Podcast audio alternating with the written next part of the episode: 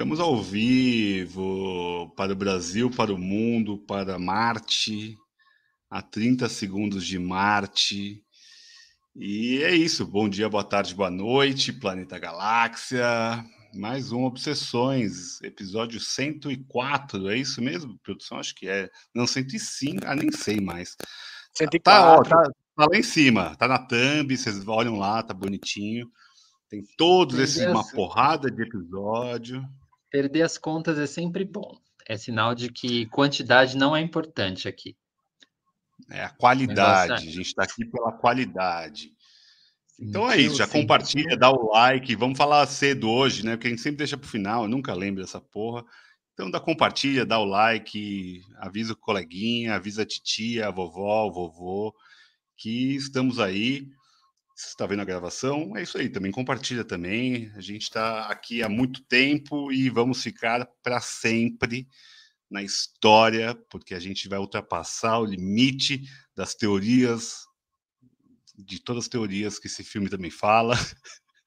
A gente vai falar de Senhor Ninguém. Eu nunca nem tinha ouvido falar nesse filme, meus amigos. Eu passei em branco por esse filme do Jaco Van Dormel, um belga. Esses belgas bebem muito e ficam viajando na maionese. E esse filme, né, protagonizado por Jared Leto, a jarra de litro, segundo o Leandro. Já vou fazer o exposed aqui. É, se você nunca fez essa associação, é porque você não fez. É, é, Para mim era sempre Jared, jarra. De letro, de litro, de jarra de litro, litrão, escola litrão, e porque eu tinha um vizinho quando eu era criança que chamava Joselito. Seu Zelito. Litro, seu Zelito, litro. 30 segundos de mar.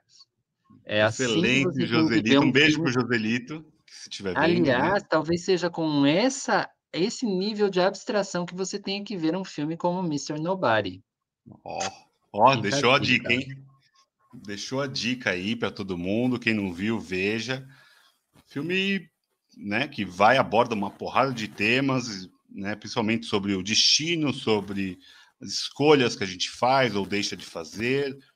A gente falou recentemente de filme Tudo em Todo Lugar ao mesmo tempo. E se? Esse filme também dá para deixar o e se aí viajar grandão, você consegue imaginar e daí reproduzir na sua vida ou não, porque não escolher também é uma escolha, como diz o próprio filme, mas o, o Fernando não tem escolha, ele vai fazer agora o momento sinopse. Vamos lá. Boa noite para vocês, boa noite para o pessoal do chat, quem acompanha a gente no YouTube. O cardápio de hoje é Senhor Ninguém, cara. A história de Nemo. Nemo, de 118 anos, conta a história de sua vida a um repórter. Na maior parte do tempo, ele pensa que tem 34 anos, mas tudo fica confuso ao se concentrar em sua verdadeira idade. Nemo divide sua vida em três partes importantes. Nossa, que sinopse de merda, gente. Não pode ser que acabou a sinopse, acabou? acabou a sinopse. O, o filme é talvez tão aberto quanto essa sinopse, né? Acho que a gente pode deixar também essa, esse recado para quem não viu, para quem viu e tá, nossa, o que, que é mesmo esse filme? Mas eu acho que é um filme memorável de certa forma. É um filme que tem um reality show ali de, né? Brinca com o reality show, brinca com a velhice, com a imortalidade, com memória, com reescrever a sua própria história. É, eu não sei o Lê, o Lê já tinha visto? Não, né, também, né? Acho que ele também se surpreendeu com a escolha do Fernando, então a culpa é do Fernando hoje, mas é uma boa culpa hoje, Fê. Lê, qual foi a sua primeira impressão do filme? O que, que você esperava de Senhor Ninguém? O que, e o que ele te olha, deu, né? Primeiras impressões do filme. Vamos começar então pelo título, que é notável, né? O nome do, do, do filme chama Senhor Ninguém. E aí você pode pensar que você vai ver vendo um filme chamado Senhor Ninguém, né? E aí parece que ele vai caminhar pela, pela filosofia, né? Porque Senhor Ninguém traz uma coisa nietzschiana já no próprio título, né? é, é claro, óbvio, lulante. E aí depois você vê que o personagem chama Nemo. E aí eu não me refiro ao Nemo, não, esse Nemo peixinho que a gente conhece. O Nemo do Júlio Verne. 20 mil léguas submarinas. Lembram-se disso, minha gente? Aí você começa a viajar na imensidão que pode ser esse homem. E começa a perceber que o filme é também um não só um filme de memórias, mas eu acho que é um compilado de memórias de referências cinematográficas, sabe? É... E eu não sei se é uma boa receita, inclusive. Não sei se ele faz uma boa salada com tudo isso ou se ele uh, dá referência sem fazer jus a ela, que pode ser um, um problema do filme. Já coloco aqui uma, uma problematização, porque você vai ver o filme e você vai perceber referências de vários filmes que você já viu. De vários. É, desde filmes assim, mais lado B, até uns filmes de cultura mais pop, mais blockbuster. Saiba como, chame como quiser. Mas ele trata num, de um tema que é muito caro para os seres humanos, né? Porque o Mister Ninguém é o único que ainda vai morrer sobre o planeta, o único ser humano que ainda vai morrer, né? E, e por isso, né? É, eu não sei, não fica claro para mim no começo se é uma brincadeira, porque ele fala: ah, meu nome é. Me, me chamam de Mr. Nobody, mas o meu nome, na verdade, é Sr. Craft. Né? Eu não sei se é, se é uma brincadeira do próprio reality show que coloca ali, ou se é o, uma coisa que, sei lá, traz essa coisa do niilismo e de onde vamos chegar, né, a, a nada. Um, né, é, esse homem de 118 anos vai morrer sendo ninguém chegando a lugar nenhum. Filosofia muito do século XX, né? Mas eu queria já perguntar para o Fernando que tirou a camisa, mostrando que está vivo.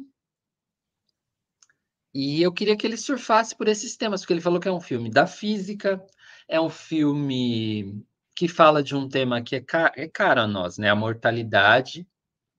E será que o que é imortal não morre no final? Também pode ser uma pergunta boa. É, porque o filme tem esses. É o que é Imortal Não Morre no Final é bom. Essa música não entra no filme, mas tem outras músicas. Em algum momento você vai perceber presença da linguagem videoclipe ali claríssima. E eu queria que o Fernando falasse sobre os videoclipes, falasse sobre o que é imortal, falasse sobre as teorias da física que ele vê no filme e falasse das referências cinematográficas que o filme apresenta. E se se ele, sabe, se ele fazia o Diário de Leto. É isso. Fácil, né? Se quiser, eu anoto as perguntas no chat, Fernando. Já anota aí e me manda aqui. Cara, eu gostei Lê, de você ter falado do Nemo, porque o único Nemo que eu associei foi o do, do, do desenho, cara. E eu tenho certeza que eu vi também, porque eu, o, o Júlio Werner não é um cara que eu passei muito tempo assim, não, saca? Eu sei do, do título da obra, assim, saca? Legal você trazer, não, não tinha associado, não. E olha como é louco as coisas, né, cara? Eu escolhi esse filme, aí, ó. Essa daí é a Dory, né? Que é a esquecidinha, que até pode caber no filme também. Mas eu, eu coloquei esse filme porque, cara, eu tava procurando um filme para assistir, e aí eu fui fuçando, fuçando, e entrei num sites assim, meio que de filosofia, e aí vi lá umas listas, sabe? E tinha esse filme, dentre outros. Aí eu falei, cara, vou, vou ver esse filme aqui. E entrei no filme assim, muito sem nada, sem sem juízo, sem juízo, sabe? É, e me surpreendeu, cara. O tempo passou rápido, né? Tipo, a coisa andou. Eu falei, porra, que história legal. O cara viajou em três histórias aqui. E eu comecei a bugar, porque eu fiquei pensando, caralho, mano, as escolhas que eu fiz para estar tá assistindo esse filme, mano. Todas as escolhas da minha vida me trouxeram a esse a essas duas horas, né? Se parar para pensar, é mais ou menos isso. As escolhas que a gente fez ao longo do dia hoje nos trouxeram até aqui pra gente fazer o cast e tal. E eu fiquei brisando na parada da escolha, assim. É, e, e, e, você veja. É, é uma boa brisa, porque essa, é, essa é uma pergunta, né? Já caríssima da filosofia, da física também. Se existe escolha. Exato, porque tem uma a ilusão pergunta... da escolha, né? Que é a ilusão da escolha, porque uma vez que você escolhe uma coisa, ela já não. Tá ligado? Você não tem muita o livre-arbítrio da escolha mesmo. É, é, já é um, um, paradoxo em si, saca? Mas eu buguei nessa parada. Eu buguei porque o, o filme me chamou, me pegou, eu assisti de um. Não ia assistir, tava procurando 20 minutos ali para dormir, saca? E o negócio, eu não consegui dormir. Eu falei, esse negócio aqui é legal, mexeu comigo de alguma forma. E eu achava que vocês não teriam visto também, porque é um filme que tá bem para baixo da média do que a gente geralmente assiste aqui. E como a gente vinha de uma pegada muito é, meio cabeçuda, né? Tipo, conversando sobre alguns, alguns diretores mais, mais com mais profundidade, né? Vamos dizer assim. Eu achei legal colocar esse meio que sessão da tarde filosófico, assim, para gente pra gente curtir. E olha como é louco isso. O Lê falou, cara, tem várias coisas de videoclipe e tal. E eu não peguei isso na primeira vista. Não peguei, tá ligado? Eu sei que tem muita música boa, isso foi um dos motivos de eu ter ficado no filme, mas assim, eu não eu não associei na hora. Eu não associei. Eu fiquei nessa nesse lance, eu, eu fiquei um pouco da teoria do caos, na ideia do, do efeito borboleta, aquela ideia da, da, física, se eu não me engano, que é a ideia segundo a qual ah, pequenas mudanças em um sistema inicial pode ter grandes desdobramentos, né? Então, eh, pequenas coisas que nós fazemos no sistema como um todo acaba tendo um desdobramento maior. A, a ideia da, da, do, do, bater de uma borboleta em um determinado local pode gerar um furacão e outro, tal. Sei que não é muito bem assim, mas assim isso ajuda a entender tipo como as coisas as coisas complexas, tá ligado? Tipo, sei lá, o clima da Amazônia se você tirar um bichinho lá da terra da Amazônia, esse bichinho vai impactar a cadeia alimentar e, tipo, vai impactar o clima, tá ligado? Então, tipo, ali faz sentido essa ideia da teoria do caos. É aí que a física se aplica, né? Posso, posso fazer uma pergunta para você, Fernando, só para não sair do papo da escolha? Que é uma cena bem legal do filme, inclusive. E eu já ouvi isso de uma pessoa, e eu parei na frase, eu estou pensando nela há anos, né? Que a pessoa me disse: você escolhe nascer.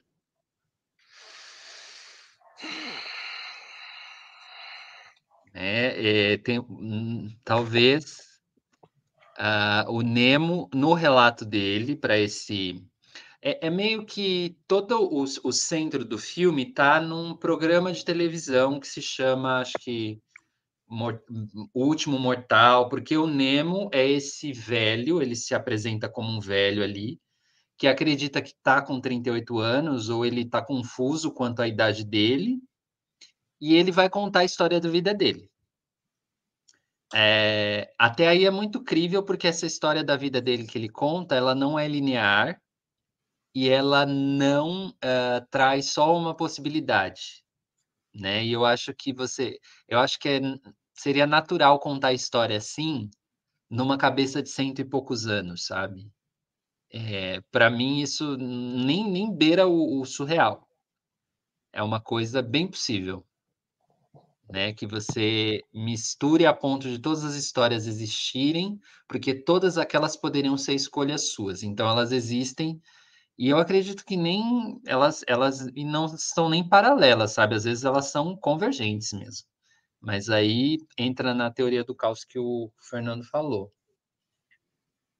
Mas essa coisa de escolher nascer e a coisa de linearidade, que é, é um tema do, do filme que também é bem interessante, né? A, a quebra da linearidade num raciocínio lógico, porque a, line, a linearidade talvez não seja tão lógica.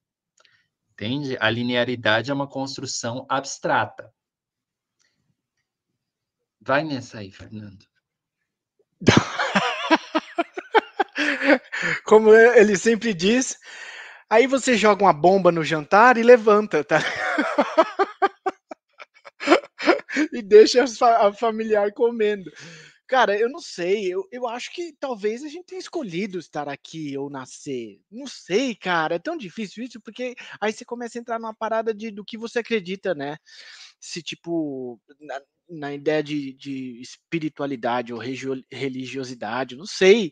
É, eu, eu, eu creio que sim, cara. A gente. Eu, eu gosto dessa ideia, que é um pouco do espiritismo, talvez o Vi, o Vi compartilhe disso, que é quando a gente vai reencarnar, né? A gente meio que escolhe os desafios que a gente tem que passar em função das evoluções que a gente precisa ter na vida para que a gente possa evoluir mesmo, né? Como, como alma, como energia, como espírito e tal. Eu gosto dessa ideia, essa ideia me pega, mas não é uma verdade absoluta nem fudendo, tá ligado? Cada um tem o seu. A Ju mesmo acha que depois que acabar, enterrou já era. Só fica as memórias, tá ligado? Eu acho difícil viver assim. Eu acho difícil viver assim. Eu, eu, eu preciso de um, de, um, de um motivo, preciso de uma razão para a existência das coisas, tá ligado? Não pode ser que a gente se conheça é, a todo esse tempo e a gente vai morrer e acabou, beleza. E, e ao final, a gente vira sal e minério para a terra, tá ligado? Não, não, essa ideia não me pega, então eu acho que sim, Lê, acho que a gente escolheu viver, a gente escolheu nascer, eu acho que sim, todos nós, inclusive. É, e acho que o fato de a gente estar aqui reunido hoje também é um processo de autoconhecimento que a gente procurou lá no comecinho, sabe, antes de vir, talvez, saca? No que diz respeito a a possibilidade de você ter vidas paralelas ou alter, realidades paralelas que o, o, filme também traz, é, eu adoro essa ideia. Eu adoro essa ideia e acho que foi isso que fez eu gostar tanto do tudo em todo lugar ao mesmo tempo lá. Porque eu gosto dessa brincadeira. Eu não, eu não gosto de pensar é, que essa que essa nossa existência seria a única possível, sabe? É, eu não sei, só que eu também não consigo justificar ou dar, dar exemplos disso. Mas, por exemplo, sei lá, às vezes quando eu vou dormir, eu sonho e claramente eu vou para outro lugar, mano. Claramente eu vou para um outro lugar ali, depois eu volto para cá. E, e, é difícil explicar, porque é um sentimento, é uma parada tipo que você, né, você sente e tal, e é difícil racionalizar sobre isso. Mas é, eu, eu acho legal o filme brincar com isso, eu gosto dessa ideia, e te faz pensar, mano. Te faz pensar pra caralho me fez pensar em tipo, e se eu não tivesse casado com a Ju e tivesse casado com uma das minhas ex-namoradas? Tá ligado? Como seria? Tipo, onde eu estaria agora? O que, que eu estaria fazendo? Qual seria meu pensamento amanhã? O que eu faria amanhã, amanhã ao acordar? Eu teria filho? Eu não teria? Eu teria mais de um filho? Eu teria três, cinco, dez? Estaria fudido? Estaria melhor de vida? Tá ligado? É uns negócios que abrem umas caixas assim é, loucas na sua cabeça, tá ligado? E o filme me pega por isso aí, porque ele vive três vidas assim, né? E cada pessoa é totalmente diferente, tem um amor da vida dele claramente, tem a louca, a doida da cabeça, e tem mais uma lá, tipo, né? E acho que todas aquelas são válidas ao mesmo tempo, tá ligado? Só que eu acho que tem uma ideal ali, né? No filme me pareceu que tem uma ideal, que é a, a mina massa mesmo, aquela alma gêmea e tal. Mas, mas é, falei pra caralho, talvez não tenha falado muita coisa, mas isso, eu, eu, sinto que esse, papo de hoje vai ser assim. Fala você, Vi, o que você achou? Fala suas primeiras impressões sobre o filme. Você é fã do Jared Litro, é, a gente sabe que você gosta, já foi no show dos caras. E aí? O que, que você achou de, da atuação, do filme em si, das, das relações? É, como eu falei, eu nunca nem tinha ouvido falar do filme, então foi bem legal, assim, porque eu fui cru totalmente no, na ideia, no que era, no, sobre o que era, não vi nada antes e mergulhei assim. E eu gosto do Jared, acho que ele é um ator competente, por mais que ele seja cantor também, ele tenha outras vertentes aí artísticas e ele é bonito, né? Tá louco.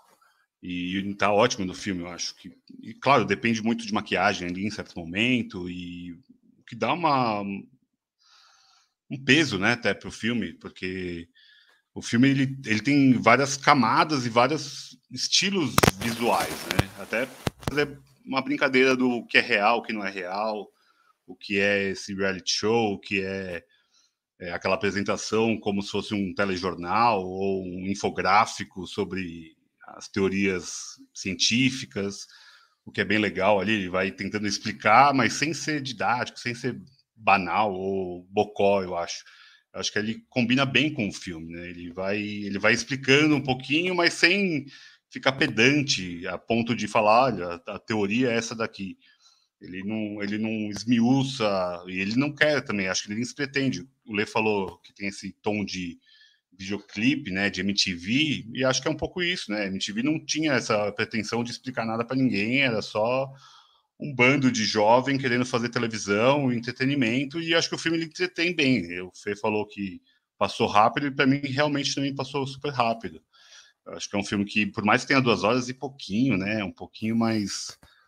mais uh, peraí, que eu vou arrumar aqui um pouquinho. Ver se melhora, daí vocês me falam aí. É, por mais que o, o filme tenha duas horas e vinte, pouquinho, ele consegue aplicar super bem assim a, a dinâmica, ele é rápido, ele é ágil, ele tem essa agilidade e ele aborda esse tema que é caro para todo mundo, sobre a morte, sobre os destinos. Ele fez a provocação sobre se a gente escolhe ou não estar aqui, né, ter nascido. E o filme mostra um pouco isso, porque ele vai lá em algum, em algum momento ele escolhe os pais dele, né? Isso é muito, é muito né, revela bem assim sobre o que o filme vai falar. Vai falar sobre tudo. É futuro, é presente. Acho curioso a ideia de ele ir para o futuro também, em certo momento ali. Se ele tiver 34 anos, vamos aplicar essa lógica. Ele é um cara de 34 que se vê com cento e caralhada anos lá, sendo o último homem vivo, homem real, né? Homem humano vivo. Eu jamais iria para frente. Eu tentaria ir para trás para tentar viver mais ou para tentar corrigir erros que eu cometi no passado. Claro que eu ia ter curiosidade de ir para frente, mas ir para trás é, é, o natural, vai. É o que a gente sempre procura.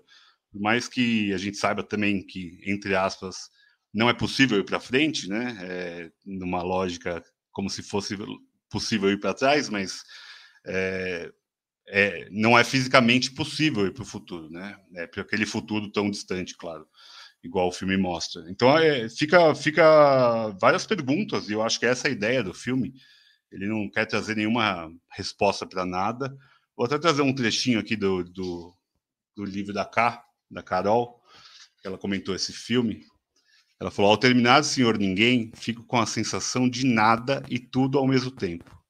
Uma certeza, porém, se não fizermos escolhas, elas serão feitas por nós. Só um trechinho aqui, até aniversário da Cá, um beijo para ela, parabéns para cá.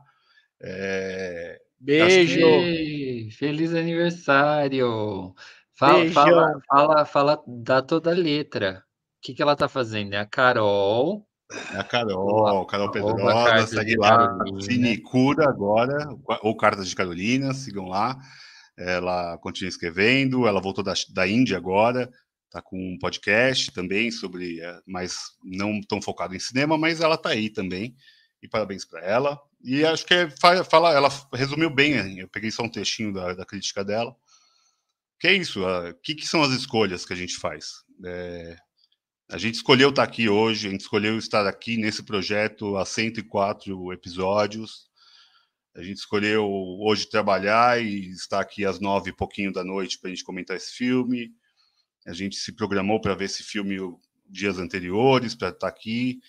São escolhas que a gente faz e, claro, a gente pode viajar, igual o Fê falou. Ah, e se eu tivesse casado com alguém diferente, se eu não tivesse tido o meu segundo filho? É, é o e se. Esse e se vai permear a nossa vida toda, eu acho. Eu acho que a gente vai. A gente é eternamente frustrado por conta disso. Que nunca vai ser o ideal. Por mais que o, o Fê até falou, ah, tem lá uma ideal se ele tivesse com ela, ela não ia ser mais a ideal. Porque a, a, grama que ele não escolheu pisar ia ser mais legal do que a que ele pisa. O Lê até falou no episódio passado sobre o que é o desejo, né? A hora que você conquista algo, você deixa de ter aquele apreço e aquela vontade, aquele tesão de ter conseguido. Então, acho que combina bem. Eu li, eu li uma frase sobre isso que a Maria escreveu, mas eu não vou lembrar o autor, mas ela escreveu e postou no Instagram, que se você, acaba, você quer acabar com a sua tentação, vá em direção a ela. Justo. Tipo, isso é, isso é isso, né? O, esse obscuro objeto do desejo, só para falar que o nosso novo mentor também é Luiz Buñuel, né? Dá licença. Do caralho, do caralho. Grande homem, grande homem. Em certo momento no filme, ele cita o Tennessee Williams como tudo poderia ter sido outra coisa e teria sido mesmo e teria o mesmo tanto de significado. É, que o Lê também citou Tennessee Williams no Um Bonde Chamado Desejo, no último episódio. Então, por mais que a gente tenha fugido de um cabeçudo, não tem como. O cinema ele vai, por mais raso que seja, a gente pode extrair o que a gente quiser. E também é uma escolha nossa. A gente podia estar falando só da trilha sonora que é fodida, da maquiagem que é muito bem feita, da, do design de produção com vários universos diferentes super bem feitos, vai para Marte e daí ele tá velhaco, daí ele vai para a infância dele. Então é, é, um filme que, por mais que não tenha linearidade, que eu acho que é interessante para o objeto do filme, eu, eu acho que ele também ele tentou abraçar muita coisa e eu não sei se consegui me conectar com todos os ambientes. O Fê falou na sinopse que eram três momentos, da, três vidas possíveis, né? Eu já nem parei de contar em certo momento ali. Eu não tentei mais fazer as conexões. Porque eram só aquele cara com os ICs da cabeça dele. Então, a gente também não tem essa eu, eu não tenho as memórias claras de tudo no momento que aconteceu de fato. Foi antes, foi depois daquele momento, foi eh, a gente estava trabalhando junto ou a gente já tinha eu já tinha saído do CRF. É, eu já não tenho mais é, a clara evidência dos momentos da minha própria vida. Então, é, a minha memória é o que eu relembro dela, não é o que aconteceu de fato. Então eu, eu acho que é um filme que dá para a gente viajar aqui uma porrada. A gente pode ficar aqui horas falando e a gente não vai chegar em conclusão nenhuma, o que é ótimo, porque não precisa ter conclusão mesmo. Mas é, é, é como um sonho, né? É legal isso. A gente está. A gente constrói a nossa história a partir da nossa nosso momento atual. É, a gente tem momentos marcantes que são cravados em pedra, mas tem momentos que estão ali numa nuvem, né? Elas viram uma penumbra na nossa memória e que às vezes elas desbloqueiam um ou outro. Ou alguns a gente nem quer relembrar mesmo. Isso é super interessante, por isso que talvez a gente faça tanta psicanálise na vida aí. Mas é, para tentar né, tirar esses traumas, esse medo da morte, o ah, putz, e se eu tivesse ficado com aquela mulher que eu amei tanto, que eu chorava e eu já nem lembro mais o porquê que eu estava chorando tanto, sabe? nem lembro mais da cara daquela pessoa.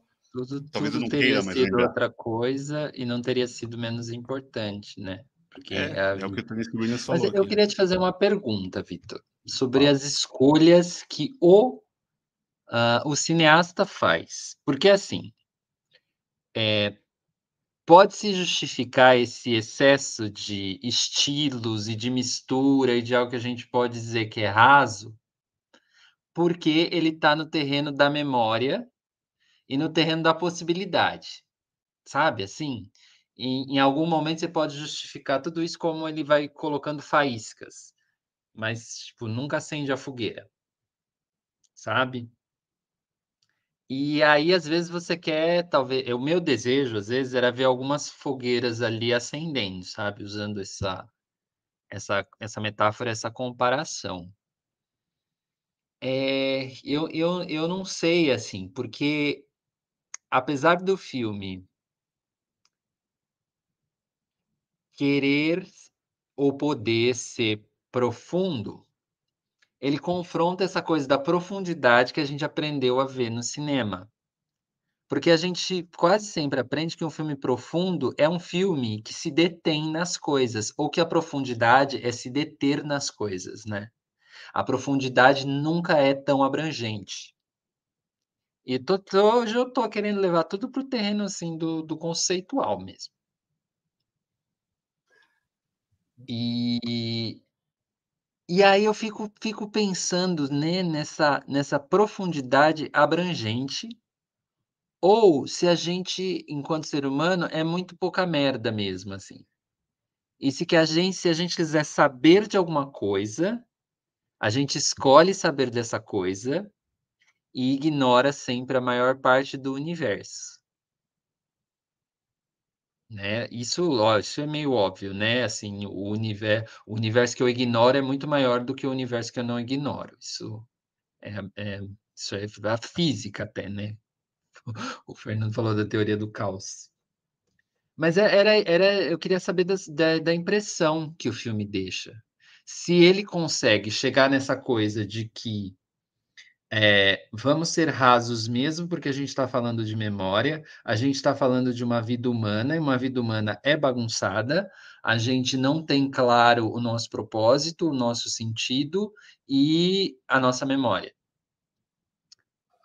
Se ele consegue chegar nisso, sabe? Ou se ele foi muito ambicioso e ele não conseguiu realizar isso na, na estética que ele se propôs. É uma pergunta básica. O Leandro tá muito provocador hoje, hein? Ah. E hoje que eu vim para ouvir o Fernando falar, mas tá bom, não.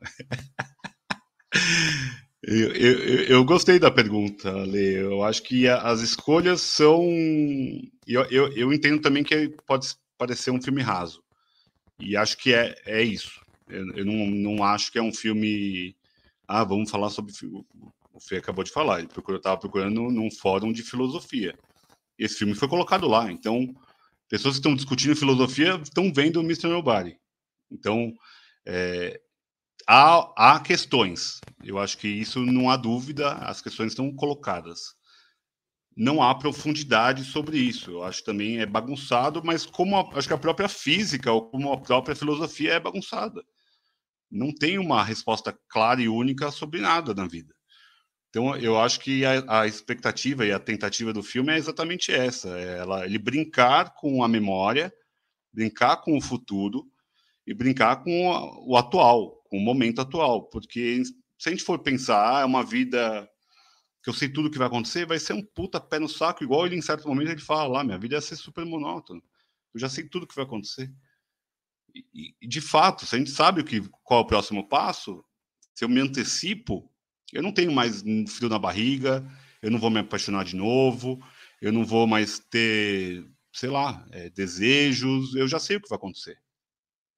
Então, de fato, eu acho que o filme ele se propõe a ser raso para levantar dúvidas, ele entreter com uma boa trilha sonora, com boas atuações, com um visual bonito, é bem feito, tem momentos ali de, de CGI ali que não são tão bem feitos, mas acho que é, é intencional para parecer mesmo sonhos, para parecer algo que foi construído, né, meticulosamente construído, como se fosse a vida perfeita, que não foi, ou que foi, a gente também não sabe. Mas eu, eu entendo que o filme ele é raso, ele é raso e ele não é um problema do filme ser raso. Eu acho que também isso também não é um problema. É, e ele não acha que ele é pretencioso a ponto de querer ser maior do que de fato ele é. Pelo menos eu, eu não senti isso, sabe? Igual tudo em todo lugar ao mesmo tempo, eu sinto que ele quer ser mais do que ele de fato é. Como a gente já falou no episódio, não vou ficar falando mal do filme aqui de novo.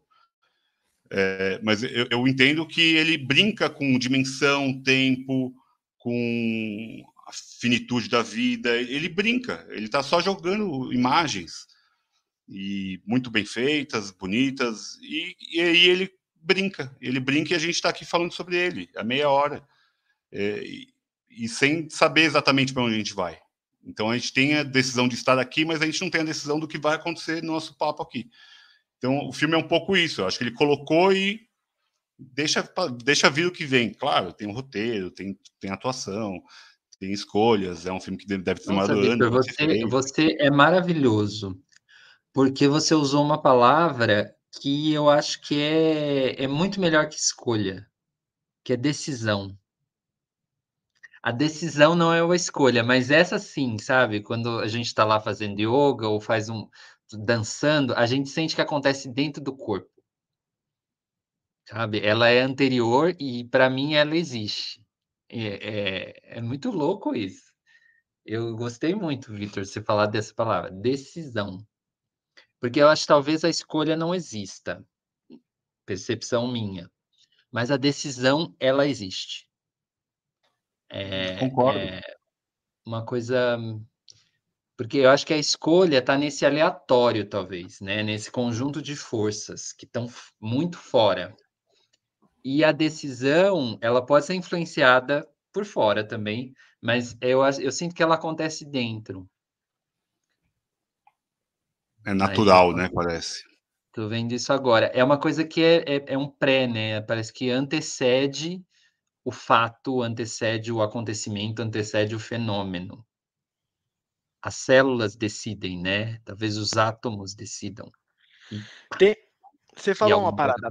Você falou uma parada massa que é, acho que é legal a gente colocar aqui, que a gente tá falando um monte de escolha, a gente comentou, comentou a ilusão da escolha, né? É meio que, é, acho que é legal, tipo, meio que tentar explicar essa parada. A ideia da, da, ilusão da escolha é meio que um conceito filosófico. Se o Matheus estivesse aqui, ele ia curtir pra caralho falar sobre isso, porque ele manja mais do que a gente, todo mundo reunido, tá ligado? Mas basicamente é, é as escolhas que estão disponíveis pra gente, elas são limitadas necessariamente limitadas, porque elas são influenciadas por outros fatores, tá ligado? Que estão além do nosso controle. Então, tipo assim. Pelo ambiente, exemplo, pelo local pelo que a gente nasceu, é tudo isso. Exatamente. Um exemplo trivial, mais básico que a gente pode ter é tipo, a gente vai no supermercado e vai comprar um produto. Só que os produtos que estão lá limitam as nossas escolhas, porque esses produtos foram determinados por quem comprou esses produtos, que foram que foi a gerência do supermercado, tá ligado? E mais ainda, as marcas delimitaram quais são os produtos que iriam ser vendidos, tá ligado? Então, tipo, que. E aonde fica na gôndola, né? Ainda Sacou? tem isso. Então, tipo assim, a ilusão da escolha. Você falou agora, né, Lê? Você acha que esse bagulho não existe? Mano, eu tenho certeza. Eu tô com você até o final, subscrevo tudo que você disse. Só achei legal colocar nesses termos, porque assim, mano, a ilusão da escolha é um conceito extremamente importante para quem acredita que existe livre-arbítrio, tá ligado? galera não existe livre-arbítrio, é isso, Fernando. Tipo assim, ele existe, mas é bastante limitado. Pode ser que exista, tá ligado? Mas é uma ilusão, de certa forma, saca? É uma, é uma, uma quantidade limitada de decisões que a gente pode tomar naquele momento, é isso. É, Eu acho é. que tá certo. E o filme, ele, ele poderia cair num, num papo religioso, né, de certa forma, igual o Fê falou sobre uh, outras vidas e tudo mais, o filme não cai né, nessa. Aí acho que ia ser a Marapuca se o filme caísse porque o filme é raso, né? Ele não tenta ser é, cabeçudo nesse ponto, né? De ser filosófico de fato. Por mais que tenha muita filosofia ali, eu acho que ele tem isso sim, Fê. É, acho que o filme demonstra exatamente isso que você falou. Nós temos decisões ou escolhas delimitadas sobre coisas que a gente está vivendo, que a gente tem acesso, que está na nossa perto da gente. Ah, eu posso ir amanhã viajar para o Japão? Posso. Mas é uma escolha que eu vou fazer, eu vou atravessar a porra do país, do planeta para ir para outro país, que vai ser outra cultura, e daí vou ter outras escolhas lá. Claro, vou ter outras escolhas. Mas é uma escolha que eu tomei aqui, onde eu moro, onde eu vivo, onde eu nasci, com os pais que eu nasci, com a irmã que eu tenho, com os filhos que eu tenho, com a ex-mulher que eu tenho, com todas as escolhas que eu fiz, com meus amigos que estão aqui, que eu escolhi ser amigo deles também. Então, assim, também tem isso. A gente escolhe o, o que está perto da gente. Eu só pude ser amigo de vocês porque eu passei num concurso, vocês também, no mesmo momento. Só que eu não escolhi ser amigo do Fernando ou do Leandro. Eu escolhi um trabalho. E isso me fez ter algo muito maior do que um trabalho que já passou 15 anos atrás. Então, o livre-arbítrio é limitado. Só, só pegar o gancho, porque a, a amada do nosso mestre, Jodorowsky, né? A Pascal, né? Ela fala uma coisa muito bonita de quando ela viu Jodorowsky pela primeira vez, né? Que ela não o conheceu, que ela o reconheceu. É, e eu acho que isso tem a ver com o que você está falando, sabe? Porque quando eu escolhi, não sei, eu, eu talvez tenha reconhecido a amizade, sabe? É, é, é isso, e eu continuo reconhecendo. E cai nessa teoria de, de um tempo mais menos linear, mais circular, talvez, ou nem circular, um tempo que tem um movimento que é difícil de descrever numa, numa forma qualquer, né? E eu ia perguntar uma coisa. Ah, tá, porque eu acho que é isso, né? A escolha que a gente tanto coloca num pedestal assim das coisas importantes, ela é muito menor que a circunstância, né? A circunstância e a, a contingência, e talvez até a coincidência, que são coisas que talvez a gente fale assim, ah, isso aí, que bobagem, né? Uh, importante é a escolha. E a escolha, para mim, ela, ela tem uma coisa de. Sabe, parece que ela está muito perto da palavra ego, assim, também.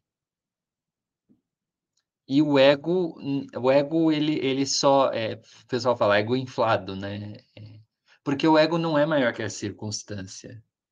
Ele não é maior que a contingência. Ele não é maior que a coincidência. Né? E ele é essa coisa que é talvez. Porque o, o Fernando falou de ilusão da escolha, né? A ilusão da escolha é uma ilusão do ego. É, é uma ilusão do ego. É você achar que você tem esse poder de escolha. Então, por isso que eu gostei muito da palavra que o Vitor colocou, que é decisão. Acho que o poder de decisão, eu não estou falando de uma decisão assim, ah, uh, uma decisão mental. Eu estou tentando falar de uma coisa que acontece no corpo, no, sabe, num, num lugar e, e, que é uma faísca. Né? Eu falei de faísca também, que eu, eu sinto os, esses flashes como faíscas do, do personagem do Nemo. Essa faísca, ela, ela existe dentro de você, para você ir para o Japão, né? Para você é, se separar, por exemplo, terminar o seu relacionamento. Não foi uma escolha se separar, foi uma decisão. É, é diferente e, e, eu acho que dá para entender conforme o papo avança e a gente vai é, é, entrando nesses termos. Eu queria perguntar para Fernando. Fernando, você acha que o, que o Nemo ele está se lembrando das coisas ou ele está vivendo aquelas coisas que ele que aparece no filme?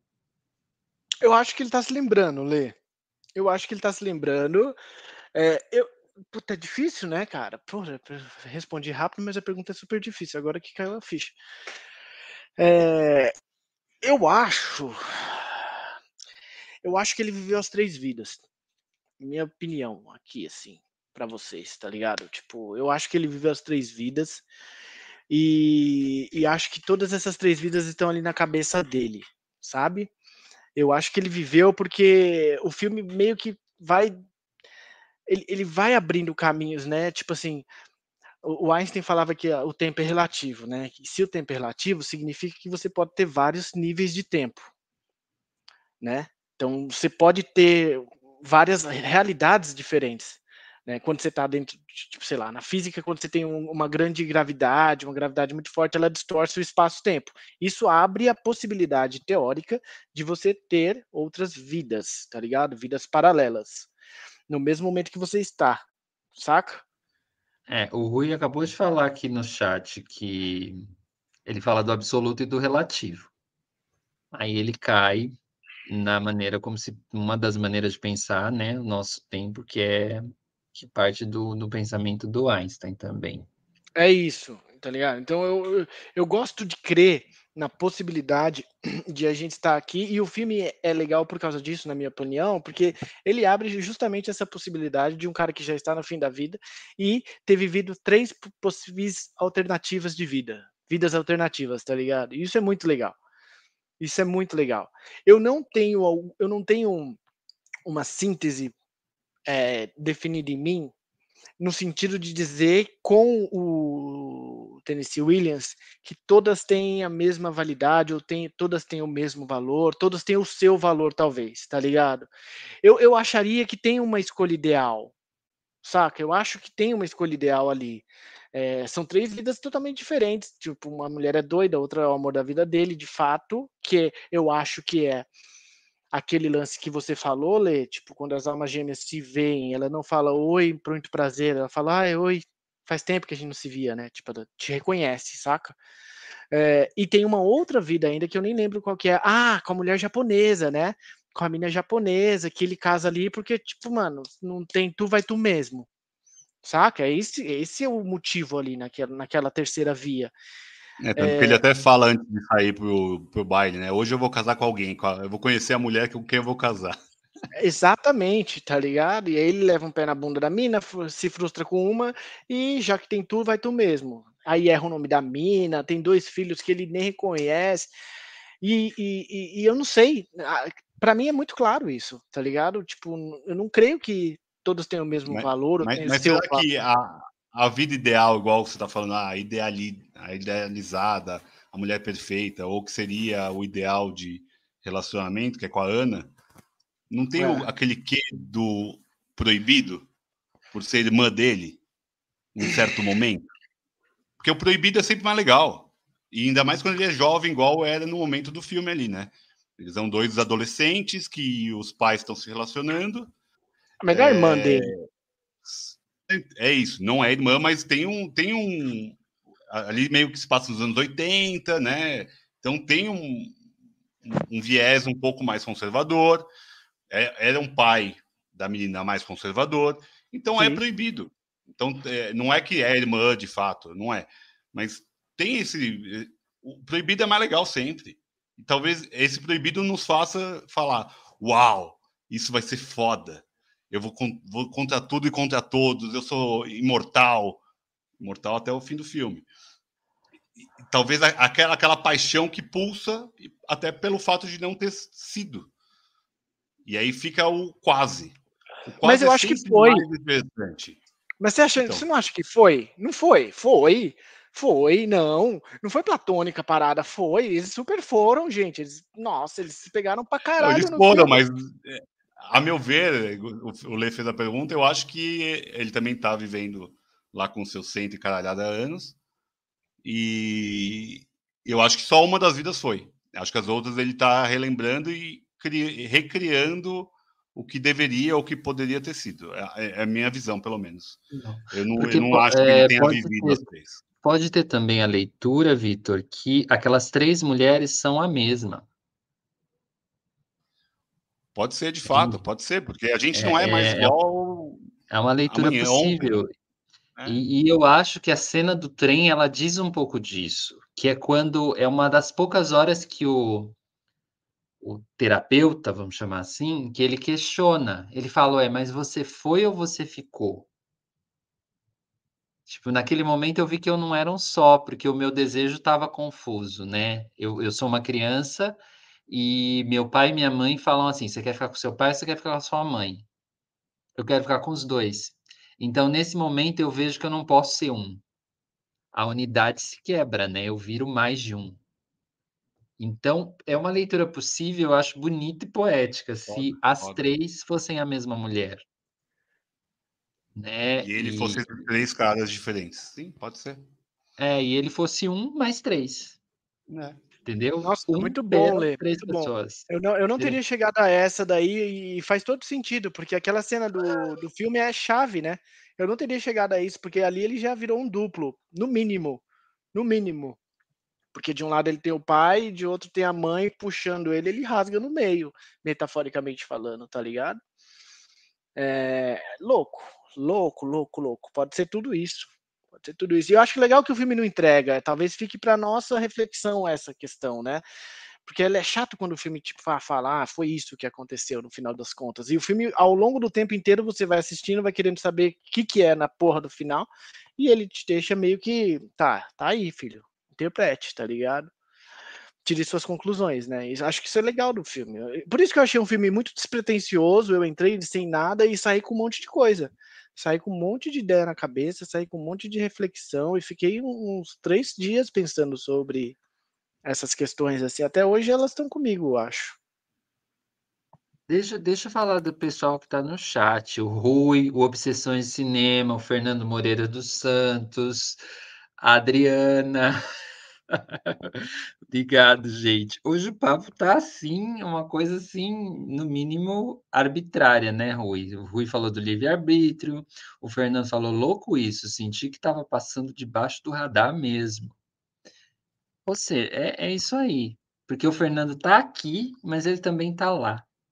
No, são dois, são dois Fernandos o que, aí. O que comprova que a teoria da relatividade do Einstein estava correta aqui no mundo de 2023, hein? E ao mesmo tempo ele está na penha. Então, isso, isso é muito louco. A gente, a gente vive isso em algum grau, só que a gente não, não abstrai, não faz, não faz filme. É, que, que, é, que, Fernando, queria fazer a pergunta também para você: se tem música no filme? Cara, então, eu, eu ia perguntar isso para vocês, porque o filme me bugou de tal forma que eu percebi lá, tem um Pixies, Where's My Mind, aparece muito valioso esse momento, que é a mesma música do Clube da Luta, é a mesma música que eu dancei com a mina da faculdade, muito massa. Então, tipo, mas eu só lembro dessa, mas eu sei que o filme tem boa trilha sonora, porque quando eles estão apaixonados, eles ouvem só som legal, porque quando a gente tá apaixonado, a gente só ouve som massa, né? E, e vocês, vocês lembram exatamente o que, que é além de Pixies, Where Is My Mind, que tem no filme? Tem alguma outra coisa de relevo? Porque vocês falaram do videoclipe e eu não peguei. Eu falei, puta, mano, vacilei. O meu é. o músico dentro de mim tá morrendo. Ó, uma coisa que eu reconheço é que tem Calas, né? Castariva. E eu acho que, que me, me bodeia essa hora que toca Calas. Eu acho que não tem nada a ver, de fato. acho que não tem nada a ver, mas é uma música linda, é, né? Um, sei lá, uma área da ópera do, de não sei quem, que o Google deve saber mas cantado pela, pela Calas. É, é muito forte essa música. Mas o que, que tem a ver a casta diva, a virgem, com o negócio, Nada. entendeu? Eu, eu falei, hum, hum, hum, mano, pra cima de mim? Não, obrigado. Então. Tem Nina, Nina é uma música rapidinha, tem Sweet Dreams também, toca do Eurythmics toca em algum momento ali na baladinha. É, a que eu mais gostei foi uma que eles estão sempre quando eles são bem apaixonados, principalmente com a irmã lá, com a Ana, que é do Otis Reading, For Your Precious Love. É uma bem calminha, parece uma voz rouca, um homem, uma voz off, ótima, muito foda essa música. Procurem aí quem tiver. Eu não vou pôr aqui, senão vai cair a live, a gente vai perder a monetização que a gente nem tem. Mas eu, eu, eu, eu, puto, o Lê falou um negócio que aqui me bateu e eu quase chorei já. É, que foi o fato de, do, do, do, filho, né, dividir em dois. E eu sou pai separado, né? E é claramente Caetano e Lorena são um na minha casa e um na casa da Sheila. E é, é, é a gente conversa bastante, a gente tenta se alinhar bastante, mas é difícil, porque cada um tem um ritmo de vida, cada um tem escolhas e decisões que a gente toma, é, comida ou banho ou horário de dormir. Então, são pequenas coisas que daí é, acho que é a beleza, né? No, a beleza da vida não está nos grandes momentos, está nos, na, na, construção desses momentos. E, e como é difícil a gente ficar nessa dualidade, porque não só eles estão divididos, eu também fico dividido. É, a divisão e a decisão que eu tomei da separação também me dividiu. É, e não dividiu ah, a família ideal, não é essa palhaçada. É uma decisão mesmo de, de escolha. É a escolha do sair, do viver sozinho ou viver com meus filhos, sem a mãe deles, e, claro, para Sheila também, sem o pai. É, decisões triviais. Ah, hoje eu busco, hoje você busca. Então, é, imagina a cabeça de uma criança pensando isso é, e como isso afeta também uh, o futuro deles, ou não, porque também estando junto poderia ser uma outra forma, poderia ser melhor, poderia ser pior, a gente não vai saber, porque não estamos mais juntos, mas é muito complexo essa, essa divisão, de fato, da, da decisão tomada, porque também não foi uma decisão tomada em um dia, é uma decisão que foi construída e foi decidida. É, como a gente pensou e viveu duas, três, quatro vidas antes de se separar, e hoje eu vivo duas, três, quatro vidas, é, uma no trabalho, uma aqui, uma na rua, uma na academia, uma na yoga com o Leandro, uma com meus filhos, Então, como a gente também se redivide e vive vidas paralelas dentro da nossa própria vida. É, me pegou, me pegou. O Leandro me pegou agora há pouco. E é difícil, é difícil porque não tem escolha fácil e não tem escolha certa, é, não tem decisão. Porque tomar uma decisão é abrir mão de outras 800 oportunidades e, e possibilidades. E, e falando é... de vida, Vitor, eu acho que você também vive as decisões que você não tomou. Claro. Que elas acontecem numa instância do seu ser, falando do seu ser, não estou falando nem de dimensão, que não é o, o factível, real, o concreto, o que a ação faz, sabe? Mas ela existe em você. É o que alguns vão chamar de vida interior, alguns vão chamar de espiritualidade, mas é, é o seu ser ali é, fragmentado, porque o que não é também te compõe, né? Eu não estou falando da possibilidade, eu estou falando do que não foi. Né? E você sabe o que não é, e, e talvez disso parta também um pouco dos nossos vazios e das nossas angústias. Né? O que eu não sou e o que eu decidi não ser. Aí você já tem um peso, né? Esse peso da, da, da decisão. E, e o que, que a gente tem que fazer? A gente tem que, né, tentar seguir isso de uma maneira leve, né? Vivendo mais a vida que a gente escolheu do que a vida que a gente não escolheu. Porque se você cai na vida que você não escolheu, você cai aí nas neuroses, né? Que é, é super perigoso e tal. Então, é, é, o filme nesse sentido, ele, eu acho que ele vai pode ir fundo, mas eu acho que não é o filme, sabe? É é a relação que a gente está construindo aqui entre nós três também. Porque o filme não seria isso que a gente está falando para é nós. O vazio, é o vazio que o filme deixou. Eu acho que o, é a escolha do vazio do filme. O filme deixa no vazio a resposta, ou a escolha, ou a decisão, e a gente está aqui tentando preencher e não vai conseguir. Mas eu não vou ficar é, melancólico pelo fato de eu não conseguir atingir, porque se ninguém até hoje descobriu, não sou eu que vou descobrir. Ou não, ou a gente vai descobrir a nossa realidade, o nosso vazio, ou o nosso preenchimento do vazio. Porque nada está vazio de fato. Aqui tá, meu sofá está vazio, mas não está vazio, está cheio de ar. O Lê fala sempre isso, da decisão da escolha na yoga. É, sente o ar que está atrás do seu joelho, porque tem ar. É, então não é o vazio não existe de fato. O vazio está apenas esperando você ocupar o espaço. A gente não consegue ocupar todos os espaços e maravilhoso, que bom, que bom que a gente tem a mobilidade para tal. Mas é, é, é, é, é bem, bem doido, né, pensar isso. Eu ia falar doloroso, mas não é doloroso, é natural, acho. Acho que é humano essa incapacidade da escolha também. Porque eu, é o que eu falei lá no começo, não escolher é escolher. E ter essa incapacidade e saber os seus limites, de até onde você pode ir. E em certo momento ali ele fala, quando está bem velhinho, ele fala: esse é o dia mais bonito da minha vida. É, que é o dia talvez que ele tenha se dado conta ou da morte que se aproxima, ou de que ele viveu tudo isso que ele estava pensando, ou é que ele pelo menos realizou na, na mente dele tudo que ele quis viver. É, essa parte da velhice, o filme também acho que é, é interessante, essa, essa, lógica da finitude, e pensar no, ah, temos medo de morrer, não temos medo de morrer, acho que nem entra nesse, nesse caos aí.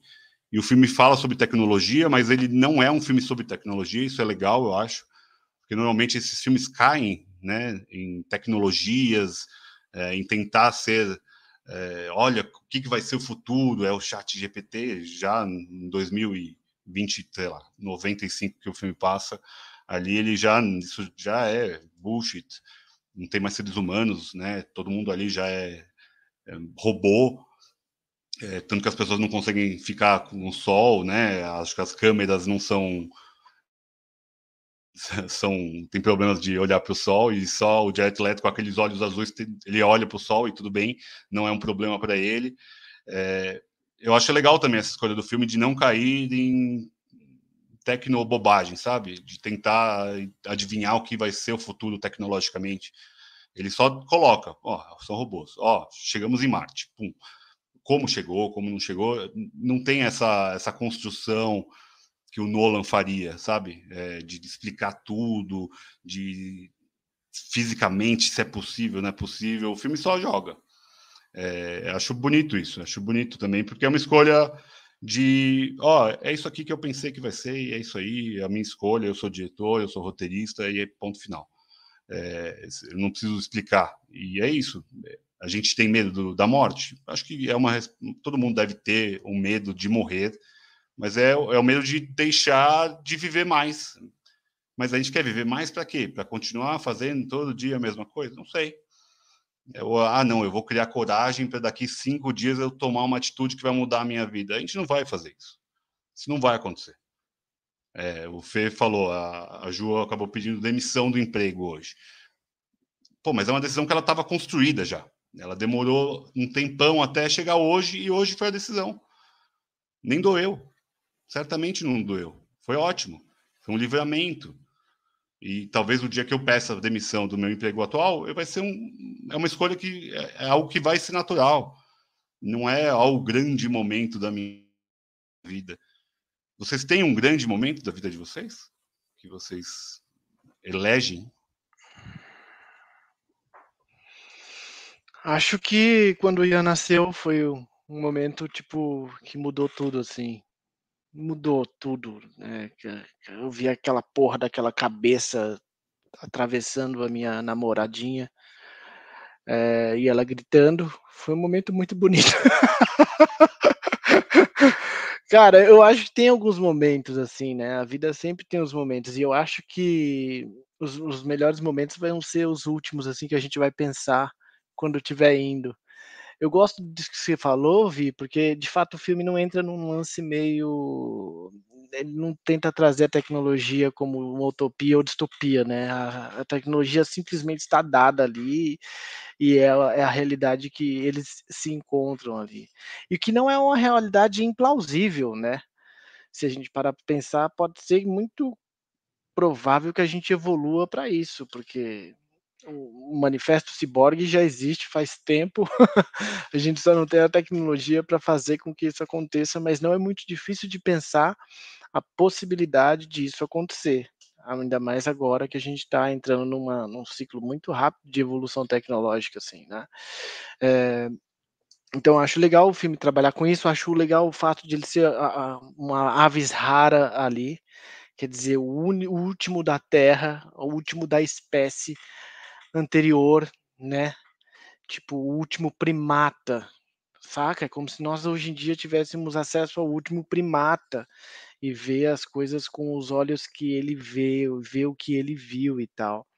É, eu acho que é um filme, cara, muito sincero, muito singelo, assim, e acho que a gente que tem que dar o, o conhecimento dele, assim, eu acho que ele não tem um, não tá escrito em si, sabe? Tipo, acho que a reflexão, eu, foi um dos filmes que eu mais extraí coisas, assim, recentemente, sabe? Porque fiquei muito, muito, muito, muito de cara mesmo, porque talvez tenha me pegado de surpresa. Eu entrei com a expectativa tão baixa, quer dizer, o Jerry Leto é tão bonito que já desvaloriza, na minha avaliação, o filme. Porque, tipo, mano, o cara bonito, mano, já é bonito, tá ligado? Aí você feio, tá vendo o filme do cara bonito. O cara é uma jarra de litro. Mano, o cara canta pra caralho. Porra, é bonito, mó gostosão. Porra, tem uma banda de rock. Mano, toca pra caralho, canta pra caralho. Porra, manda mó bem interpretando. Que ele é super crível, assim. Ele jovem é super crível, ele velho é crível, saca? Ele me lembrou um pouco o. Do Batman, o pinguim do Batman último, saca? Quando eu olhei a cara dele assim, eu falei, porra, mano, olha o pinguim aí, caralho. Só que não, foi uma relação imprópria que eu fiz. Mas assim, é... era um filme que eu não dava nada e me deu um monte, sabe? Eu fiquei muito. Por isso que eu quis colocar aqui para vocês hoje, porque eu tinha certeza que acho que ninguém tinha visto. E era e certamente acho que pouca gente viu assim, porque é um filme que anda muito embaixo do radar mesmo assim. Foi foi um achado, foi um achado. E você, Lê, tem um dia ou um momento? Um dia, um momento. Eu não, não consigo lembrar, sabe? Mas eu fico pensando no, nos momentos em que você faz uma coisa pela primeira vez. Eu gosto disso, assim, de me desafiar, de viajar. Essa sensação de fazer uma coisa pela primeira vez é algo que, que, que me que me empolga, assim, geralmente. De, e das coisas mais simples, né? Eu fui no México e, nossa, você precisa, assim, ver que lá no, quando você vai guardar a chave no supermercado, ou você vai guardar a bolsa num supermercado qualquer para não entrar com a bolsa, a chave deles é redonda. E eu não sabia abrir a porta do armário. E eu fiquei, assim, uns 15 minutos naquela experiência de aprender a abrir, sabe, a porta do armário. Mas eu estava curtindo super, eu estava gargalhando.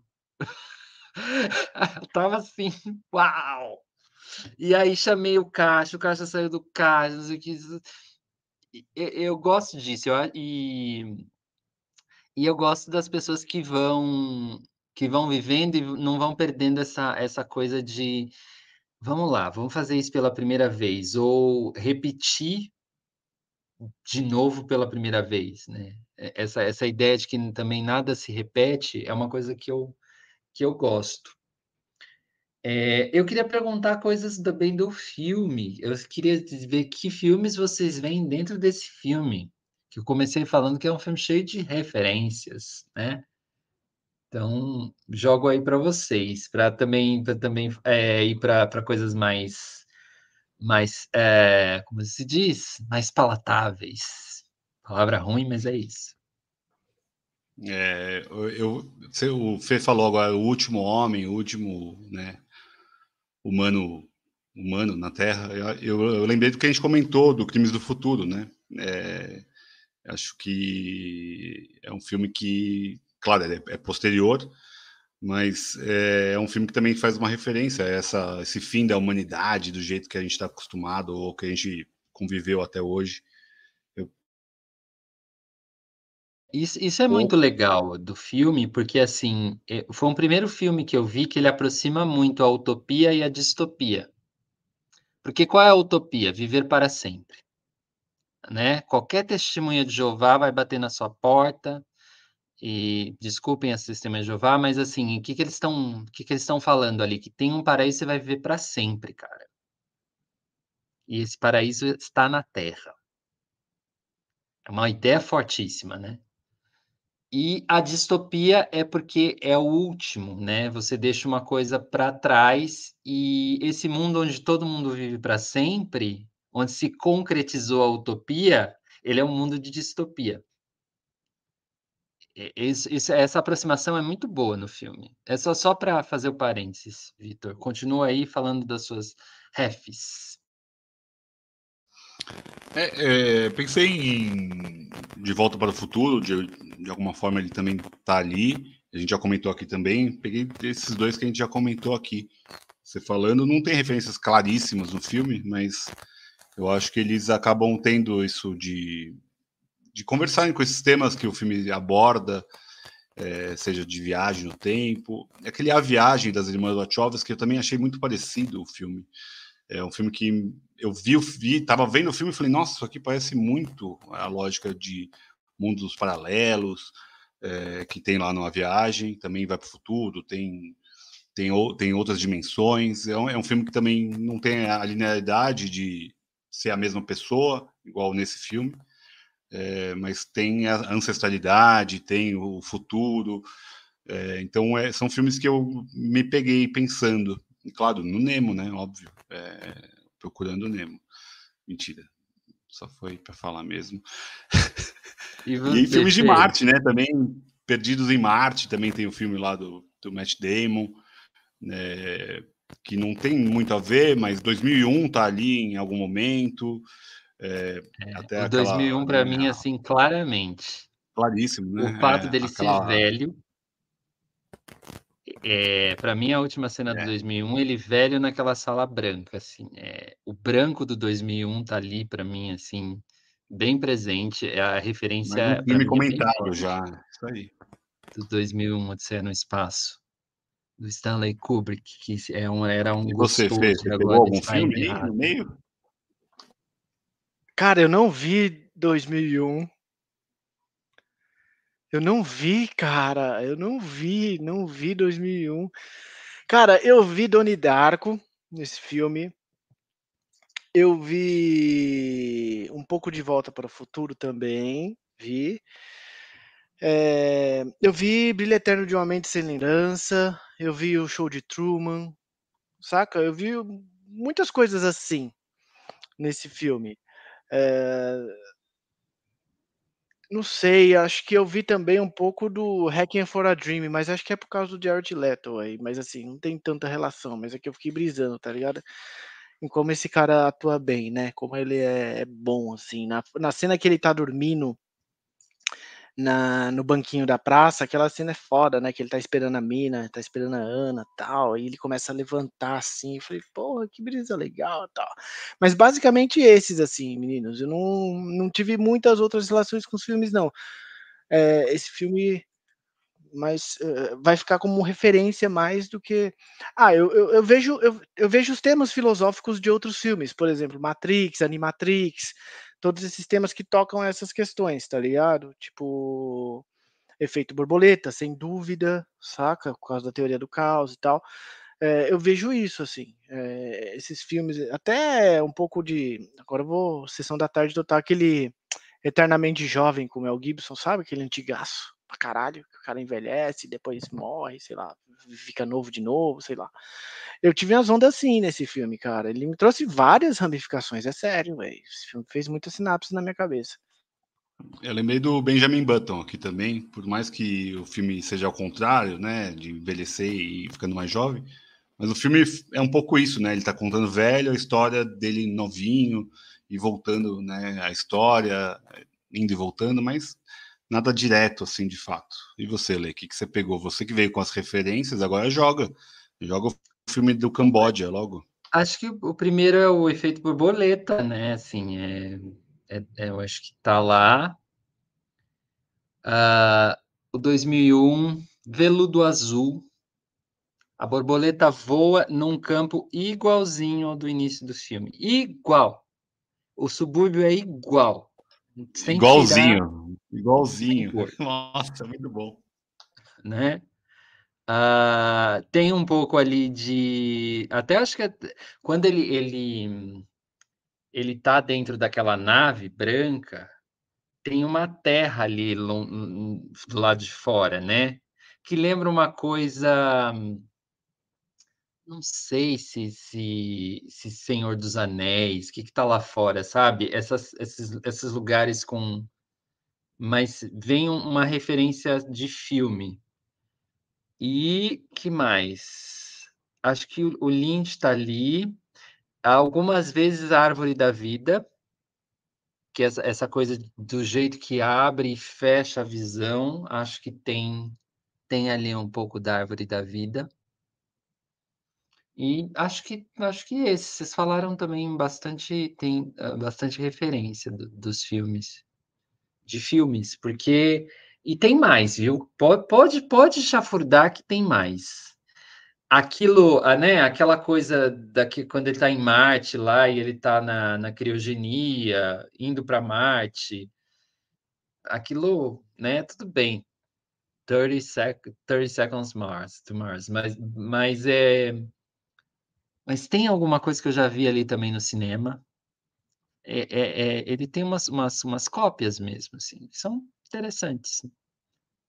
É, é uma brincadeira pegar as refs também.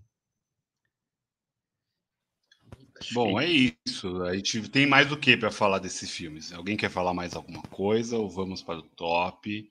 Porque assim, se der para falar, a gente vai ficar falando aqui eternamente, né? Porque é um filme que vai deixando a gente viajar na maionese e o Matheus faz muita falta para dar contexto filosófico, a gente reforça toda semana isso, mas ele não ouve nossas, nossas preces. Vamos pro top, gente? Vamos? Fechou então. Bora. Filmes de destino. A Senhora do Destino não pode, porque é muito claro, né? Uma novela clamorosamente bonita. Nem lembro o que, que é. Ah, é da mulher lá que, é, que rouba a criança, né? Acho que é esse. Também tanto faz. É... Fernandinho. Olha, eu vou dizer que é uma cafajestada esse, esse negócio aí. Filmes de destino, o top poderia ser só filmes. E tava bom. Então, tá aberta aí a, a, a, discussão. Fernando, aí o Fernando me vem só com um. Eu vou, vou citar só um. Cara, olha, destino, destino. Olha, você tá. Esse daqui é o mais improvável. E eu pensei agora, olha só. Quem quer ser um milionário? Eu vou justificar. Que no final do filme de Quem Quer Ser um Milionário, ele fala lá, é, algumas coisas do destino, porque o destino estava escrito. Então tem uma visão determinística do destino. Quer dizer, o seu destino aqui, o destino do Vitor, do Lei, do Fê, estão determinados por as ações anteriores das nossas vidas. Então também é um filme de destino. Sem muita relação com o filme de hoje, mas é um filme de destino. Um outro filme de destino que eu acho é A Origem, porque ali tem várias escolhas que vão afetando o destino do cara. Uh, e Vanilla Sky, mano. Por que Vanilla Sky? Porque eu acho que tipo ele explora tipo a natureza e a percepção da realidade e nesse meio tempo ali vai saindo, vai caminhando pro destino dele, tá ligado? São péssimas opções, mas o top também não ajuda, né, gente? Vocês vão de convir. Eu gostaria muito de ver o, e ouvir o Leandro falando agora porque eu quero ver o que ele vai trazer de, de, de do, do, da toca do coelho, entendeu? Eu já vou falar? Então tá bom. Pode falar, Leandro. Vai lá. Hoje vamos mudar, vamos mudar. Deixa o Leandro falar antes. Mas eu, tenho, uma, eu, tenho, uma, eu tenho uma menção honrosa, tá? Tenho uma menção honrosa e eu vou querer aí. deixar aqui. Beleza. Nossa, eu anotei aqui três. É, dois que eu vi essa semana e um que eu vi faz tempo. É, do, um, o Homem que Caiu na Terra, que é um filme maravilhoso. Eu falei, nossa, eu nunca tinha visto esse filme. É um filme com o nosso maravilhoso David Bowie. E ele é um alienígena que vem para a Terra para resolver lá alguma coisa do planeta dele, ele acha que a Terra pode resolver o problema. Só que o destino mostra para ele, destino terreno. Outro, outro, o segundo é do Bresson, que é um filme que chama Quatro Noites de um Sonhador. Esse filme, já viu, Vitor? Já viu, Fernando? Ah, Óbvio pensei que você que só fosse ser deselegante e perguntar só pro Vitor, porque ia me deixar considerado como café com leite. Tá? Vai lá pra final da fila lá, Fê. Não, óbvio que não. Então, esse filme do Bresson, que é um é um filme dos mais é, já é anos 70 do Bresson. É um cara que ele que ele crê, acredita, acreditar é uma palavra também que pode ser colocada aí na lista das problemáticas que ele só vai encontrar o grande amor da vida dele se ele não procurar. E aí, o destino mostra todo o desenrolar da trama. Mas são dois filmes que eu vi essa semana, inclusive o, o do David Bowie entrou no MUBI essa semana. É muito bom, muito bom. Foi lá que eu vi. E o terceiro é Baby, o porquinho trapalhão que tem até um, um, um, um, Ele é dividido em capítulos, né? O filme. Tem um que chama O Porco do Destino. Então é, são essas três.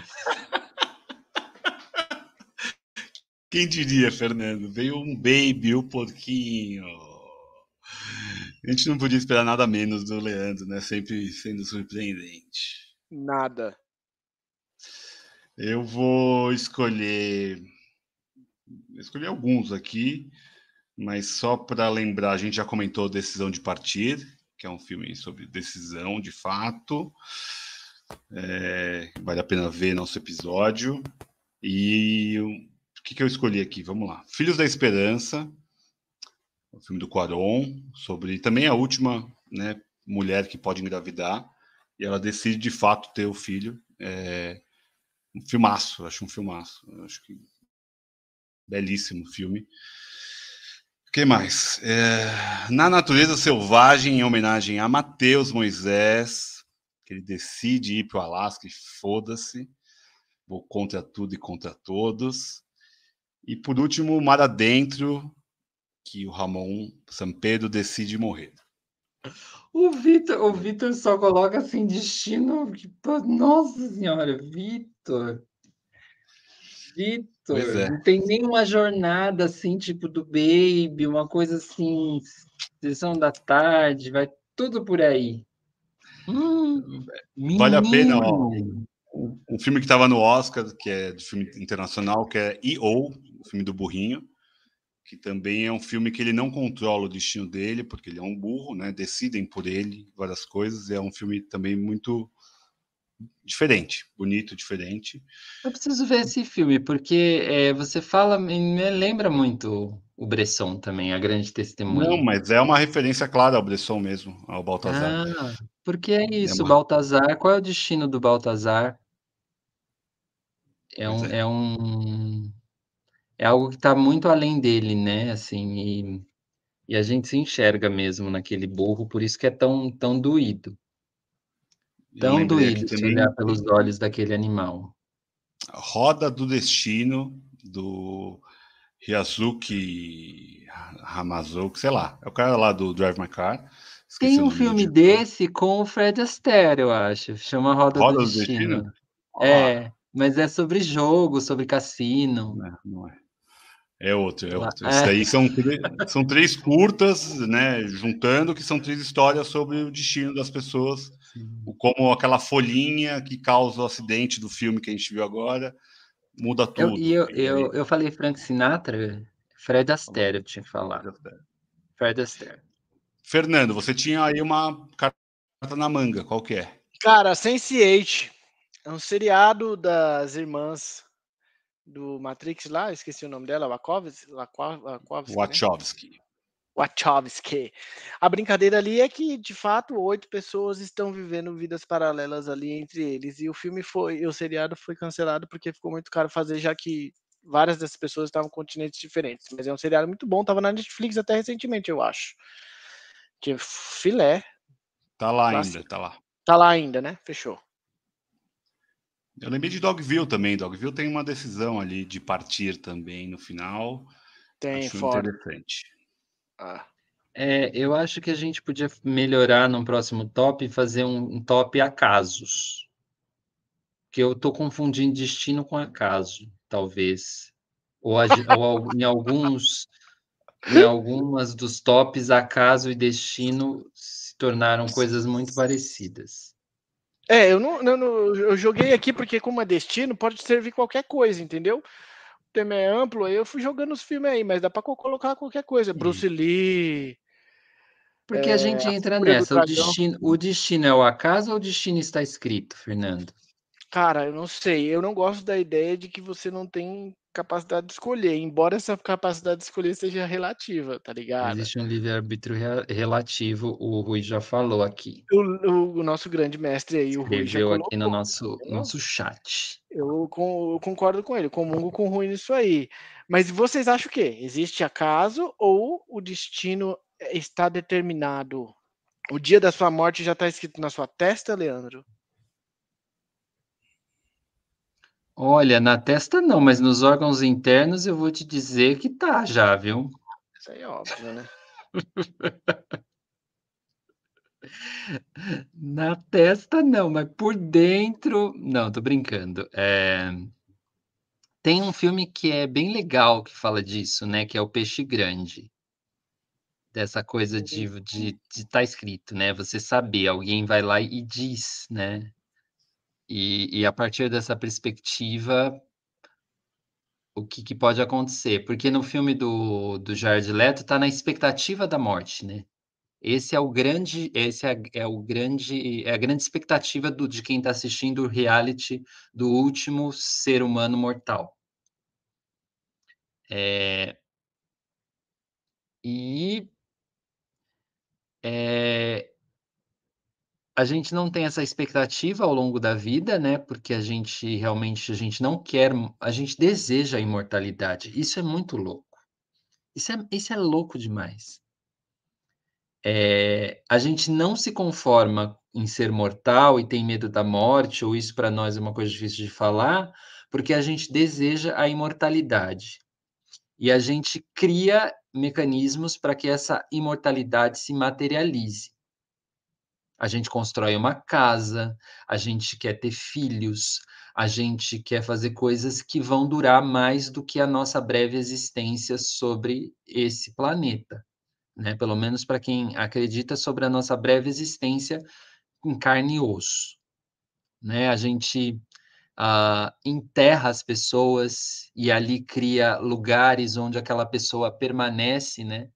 Você vai muitas pessoas vão dizer aquela pessoa está lá e então a gente fica criando mecanismos para talvez chegar perto ou pelo menos sentir o aroma desse nosso, dessa nossa imortalidade, desse nosso desejo que eu acho que é latente.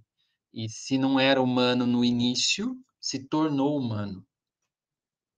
Então é uma grande utopia se um dia nós não morrêssemos mais, a ciência fosse capaz de fazer isso, sabe? E o que seríamos se não morrêssemos?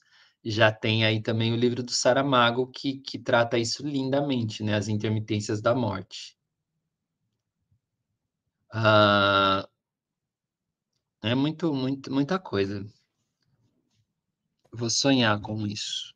Obrigado. Mas eu, eu, eu gostaria, eu, gostaria de, eu, quero passar pela morte. Eu acho que a morte vai ser importante, assim. Quando a morte vier me beijar, eu vou beijar de volta, tá ligado? Porque, mano, deve ser da hora morrer também, né? O momento da. Deve ser legal morrer, porque depois, mano, imagina você velhão, Tá, no, no, nosso período de vida aqui não vai existir a, a possibilidade de sermos ciborgue, entendeu? Seus órgãos internos não serão regenerados por nenhuma nanotecnologia, não vai estar no nosso tempo. Então, necessariamente, a gente vai definhar. Cada dia que passa é um dia que se aproxima da morte, em última instância, pelo menos do ponto de vista biológico. E eu acho que chega um momento que você não tem mais o que fazer aqui, tá ligado? Mano, o, o litro ficou até 118 anos, mano, já era, pai. Vai, vai vai na fé, dá a Deus aí e já era, entendeu? Porque, mano, não faz sentido, tá ligado? Não faz sentido. O lance da criogenia também é mó bizarro esse bagulho. Eu gosto da ideia, mas eu acho um pouco surreal, sabe? Tipo, sei lá. Ah, mas filho, e... não, não é. Fala aí, Vitor. Não, fala aí, fala aí, fala aí. Porque assim, eu acho que não é, não é não é, a gente, a gente celebra a vida. Uma referência também do filme é o sétimo selo, que tem um jogo de xadrez o tempo todo em cima da mesa. Essa eu queria lembrar. Tem Bergman ali também. É... Porque a gente deseja a vida sem sem compreensão, e acho que talvez a gente não, não vá ter, de que da, dessa coisa da vida e morte serem tão irmãs, tão parceiras e tão, é, como é que eu vou dizer, harmonizadoras de tudo isso que a gente chama de universo. Se as estrelas morrem, por que nós não vamos morrer? Para um dia virar outras estrelas, sabe? É, e se a gente é poeira de estrela, é, é porque a, essa, essa morte da estrela, ela ela foi necessária dentro desse, desse cosmos que a gente vive, sabe? A morte é, é, é, é, uma, é uma força geradora. A partir do momento que algo morre, outra coisa toma lugar. E aí você está falando de seres, de ideias, de partículas, de células, e por isso que o universo está em constante expansão. Porque essa coisa que toma lugar, ela vem com uma força maior. Né? É essa força de, de consumir e de consumar o que o outro não fez. Por isso, talvez eu projete os meus desejos, os meus sonhos frustrados, de repente, num filho. Porque ele pode consumar o que eu, o que eu menor que ele, não vou poder. Né? É, por isso que a gente enterra coisas para que elas sejam achadas há milhões de anos lá na frente. Tava vendo essas coisas de cápsulas do tempo, que são bem legais, né? Mensagens para o futuro. A gente faz isso, né? De alguma maneira. Então, eu acho que o dia que a gente tiver um, um pouco mais de compreensão, né, de de que é, é transitório mesmo, assim, e que a transitoriedade é a única, a única vida possível, a gente faz as pazes com a nossa ideia de imortalidade, talvez, e de infinito. Eu ainda não fiz. Quando você fala da morte, quando você fala assim, ah, eu quero viver o dia da morte, eu sinto um frio na barriga. Sabe? E. Talvez seja então, a última coisa tava... que a gente faça pela primeira vez também, tem isso. É. O que estava sentindo o Nemo, sabendo que ele era o último mortal e que estava todo mundo assistindo e esperando aquele momento? Falando, eu não, eu tenho 34 anos. Tipo, talvez ele estivesse gritando que ele era pleno de vida. E que por mais que vocês desejem, eu vou continuar aqui. Não sei, pode ser uma, uma, uma mensagem, né? Que vocês, enquanto seres que querem continuar nessa forma, são os verdadeiros mortais. Os seres que querem chegar a outras formas talvez sejam os imortais, porque eles não estagnam, né? Eles, eles seguem o, essa, esse ritmo de expansão do universo. Tem um sopro de vida aí para vocês. Até semana que vem, depois disso aqui. Muito obrigado. Tem mais nada para falar. Que falado. Semana que vem tem ruim nesse podcast. Nós falaremos de Patrício Guzmán. E é isso. Não tenho nada a dizer. Muito obrigado, meus amigos. Eu amo vocês. Uhum. Estar vivo com vocês aqui nesse momento. Foi uma escolha, uma decisão. Eu, eu juro que eu não queria palestrar, gente. Que foi acontecendo. Não, mas eu Cara, se for palestra tua, eu quero ouvir a vida toda. Mano, eu achei que o Leandro ia deschavar o filme. Eu falei, mano, eu coloquei um filme, mano, o Le vai cagar em cima desse filme com certeza. O Vi eu sabia que provavelmente ia gostar por causa do Jared, ele curtiu o Jared e tal. Mas o Lê eu falei, mano, o Lê vai achar tão piegas isso que hoje eu vou ser desancado lá no Obsessões, tá ligado? O pessoal falou que ia assistir. Eu falei, não, não assiste hoje não. Assiste os outros dias, assiste os outros episódios que já foram gravados. Porque hoje eu vou ser, hoje eu vou apanhar, mano. Hoje eu tô indo pra apanhar. E o cara foi o que mais falou, mano. Que quão profundas são as molas da vida, não? Como diria Shakespeare. Até semana que vem, todo mundo. Obrigado. Beijo. Curte, compartilha. Beijo. Beijos. Beijo.